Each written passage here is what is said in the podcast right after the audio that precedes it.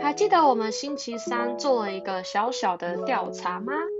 身为音乐治疗师，到底可以使用什么样的歌呢？是不是都一定要选普遍级的？还是我们可以顺从个案的意愿？这个问题呢，我本身还蛮常遇到的。我在一个美国的当地国中上实习课的时候啊，有一次个案就要求听一首带有些许种族歧视字眼的歌。那我当下询问了我的督导，他说整体内容还好，就让我上网找了一个干净的版本，把一些比较不恰当的字眼过滤掉了。又后来呢，我到了少年观护所实习。所里的音乐治疗师是一位非常虔诚的天主教徒，他不喜欢也没办法接受各种带有脏话、性暗示、毒品和帮派的歌。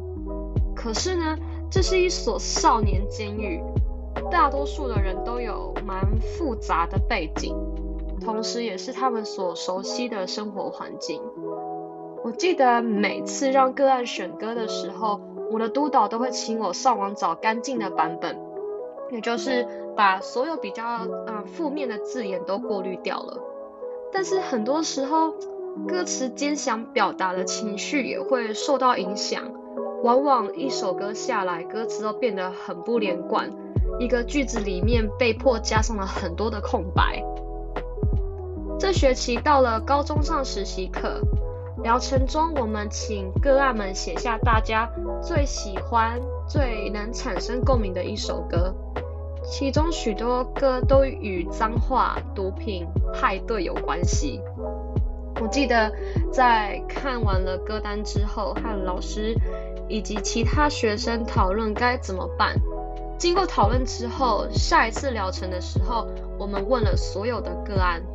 嘿你们觉得一首歌里为什么会有脏话呢？如果我们改播干净的版本，你们觉得怎么样？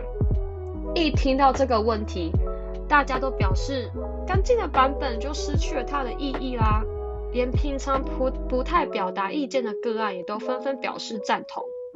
写歌的人放了脏话在里面，一定有他的理由。其中一个个案这样回答我。我觉得这个问题其实还是因人而异。音乐治疗师往往以个案的治疗利益为优先，有时候就算治疗师遇到不喜欢或不熟悉的歌曲类别，还是要为了个案而准备。当然，每件事都有它的两个层面。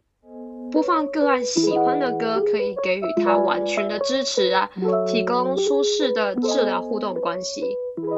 但是，如果我们今天疗程的目标是帮助个案返回社会和促进人际关系，剥干净的版本，甚至治疗师过滤个案的选择，就可能是其中一个治疗方针了。回到其中一个个案的例子，个案 B，他目前十七岁，是一个很彷徨的年纪。那在疗程呢，他都会参与，但是他总是看起来不太开心。话也很少，总是坐在角落里。那次我们请大家分享自己最喜欢和最能代表近况的一首歌，他选了一首里面有满满的毒品、派对、性暗示等等。那歌词的大意是在说一个女生，她只管享乐，就算明天无家可归，她还是要 party 跟吸毒，过一天算一天这样。我们一开始看到这样的歌曲，自然是非常震惊的。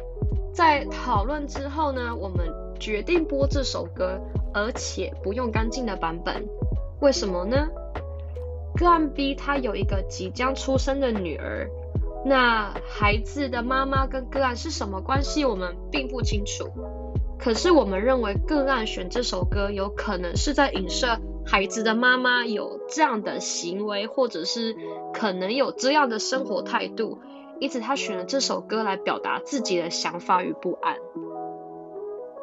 那今天如果是你在知道了个案 B 的背景之后，会选择播他指定的歌吗？还是你有其他做法呢？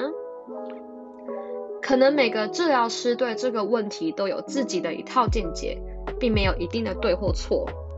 因此，专业间的交流是非常重要的。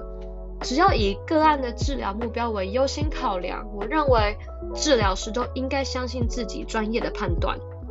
在听完今天的 podcast 之后，各位听众觉得疗程中可以使用有脏话或是其他负面字眼吗？